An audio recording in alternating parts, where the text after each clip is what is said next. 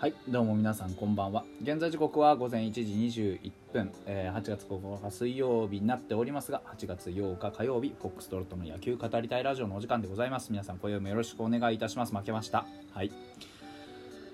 あの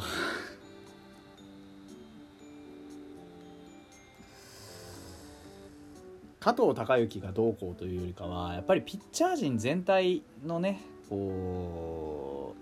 う、まあ、力不足というか ななんて言ったらいいんでしょうね今日の負けについては。まあね初回用意どんで3点取られた時点でもう僕は終わりだなと思ったんですけどまあ今日のあの結果を見るとやっぱり加藤孝之は今年も2桁勝てなさそうかなっていう感じがしますね。現状ね5勝8敗になりました。えーねうん。まあ、先発19試合やって5勝8敗。うーん、まあ、単純にさ昨今でいうと20試合前後2425ぐらい投げるのが通例ですから先発投手っていうのは。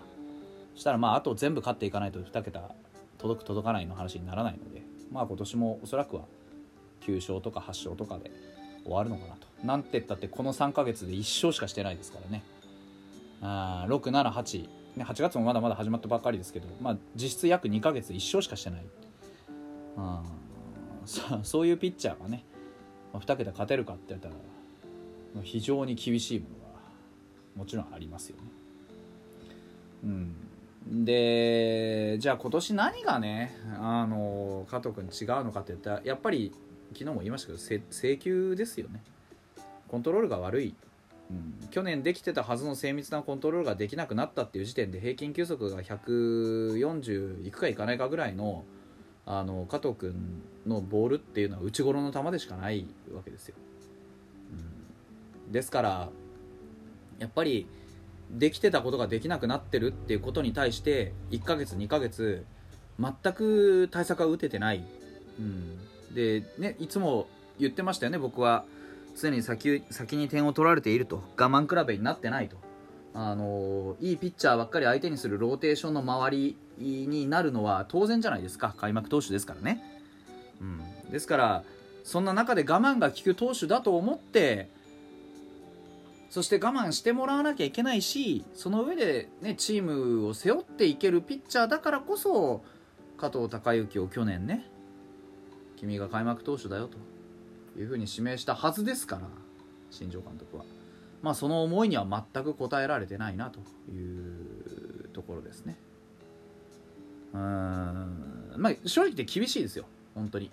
うん。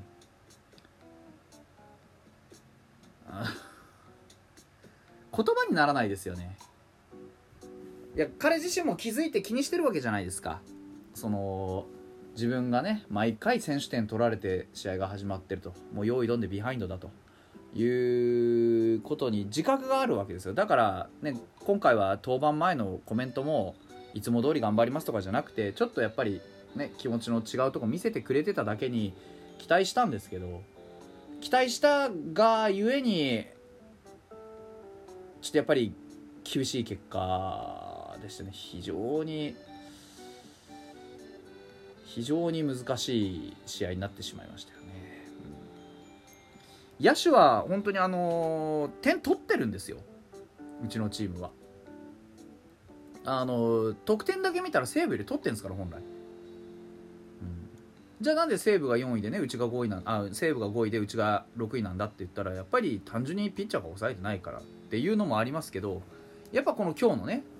あのー対決みたいなところで言うと高橋光成はもうエースですよ。完全に、うん、もう本当ゆくゆくは侍に入れるんじゃないのぐらいのレースでしょエースでしょ。明らかにあの西武の伝統的なエースの姿を受け継ぎましたよ。涌井さんとかね岸とかああいったところのストレートが良くて、ね、必殺の変化球あってフォーク。うん。で変化球の精度も高いですし肝心なところで空振り奪えますし長いイニング投げても出力が落ちないですし。だからそういうところがあもうまさに受け継がれてきているものがありますよね。メソッドとして。あのー、西武の看板を背負って立つ投手としての在り方をちゃんとやっぱり受け継ぎましたよ彼は。うん。で翻ってファイターズどうかって考えた時にダルビッシュだとか大谷だとかねそういったエースの姿チームを勝たせる投球をする先発の柱がまあ現状いないわけですよね。そこの差がどうしても出てきちゃってるなっていうのが今年のファイターズなのかなと思います。まあ特に今日のシーンでいうと僕は5回のねあのー、まあなんでしょうね。5回の一死満塁の時点で立山さんがマウンドに行ったんですよね。でもね5回の あの5回のその一死満塁の時点で もう被安打被安打10 5失点なんですよ。でその場でマウンドに行って何やるかなんてもう僕からしたら交代以外ないんですよ。この試合高橋コーナーが相手ですよ。高橋コーナーの防御率ってもう今2点台切ってんですよ。1.98まで来たんですよ。この試合始まる前時点で多分 2. 点なんぼなんですけど。確かね。ってことはですよ。もう正直初回の3点取られた時点でもうほぼほぼもう同点追いつくかっていうところ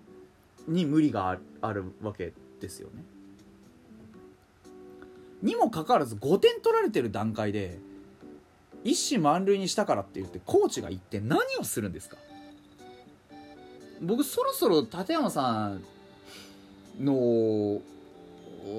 やっぱりいる意味ってのだいぶ疑問視してます、うん、かなり疑問視してる。この場面って僕はもうあの、まあ、正直言って3回の時点で交代なんですよ。やっぱり4点目消えたわけじゃないですか。1, 1回の表。ね4点目が味方のいいプレーで3点しか失点しなかったことになったわけじゃないですか。でも3回のね表にまあ、マキノンにパカーンってホームラン打たれてでその4点目を失うわけでしょ。もうこの時点で僕だって交代なんですよね。もうだって相手高橋コーナーですから点取れないって言ってんだからこれ以上失点されたまったもんじゃないんですよ。もうチームとしては勝ち諦めるしかないんですけどでも投げさせて結局勝ち諦める展開になったわけじゃないですか。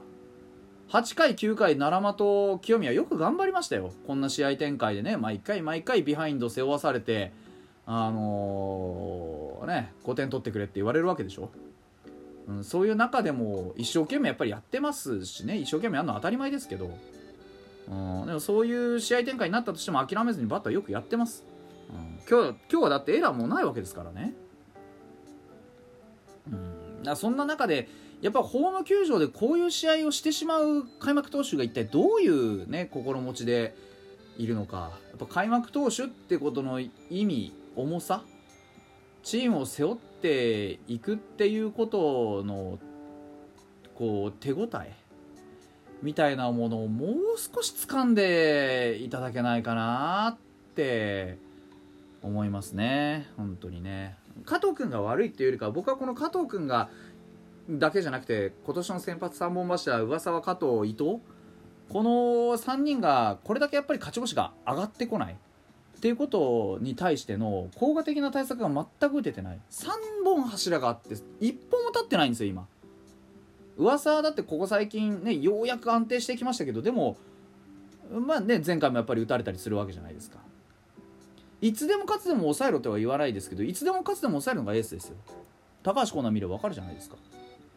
ああいう存在を作れないもんかと。ね伊藤加藤上沢っていうこの3本を要しながらどうして今年全員が全員10勝の壁を越えれなさそうなのか。うん。これは僕は由々しき事態だと思いますけどね。やっぱりメカニック面にも全然手が入ってないですし修正能力効いてないですし運用はうまくいってるのかもしれないですけど、うん、ね、得点増やすぞって言ってた打撃コーチもいましたけど、ね、一向にチャンスで打てる気配がしないし。万波なんてねホームラン出なくなってからどれぐらい経ちますか？前半戦で15本打ったのに後半戦始まってまだ1本しかホームラン打ってない、うん、シングルヒットは増えましたけどそうじゃないじゃないですか。いいとこ失われてますよね。今日清宮にしてもあの奈良間にしてもどうやってホームラン打ちました？うん。ねどう考えたってやっぱりホームランの打ち方って言ったら変ですけど、うん、あれが正しいですよね。相手の決め球スライダーをこうねどでかい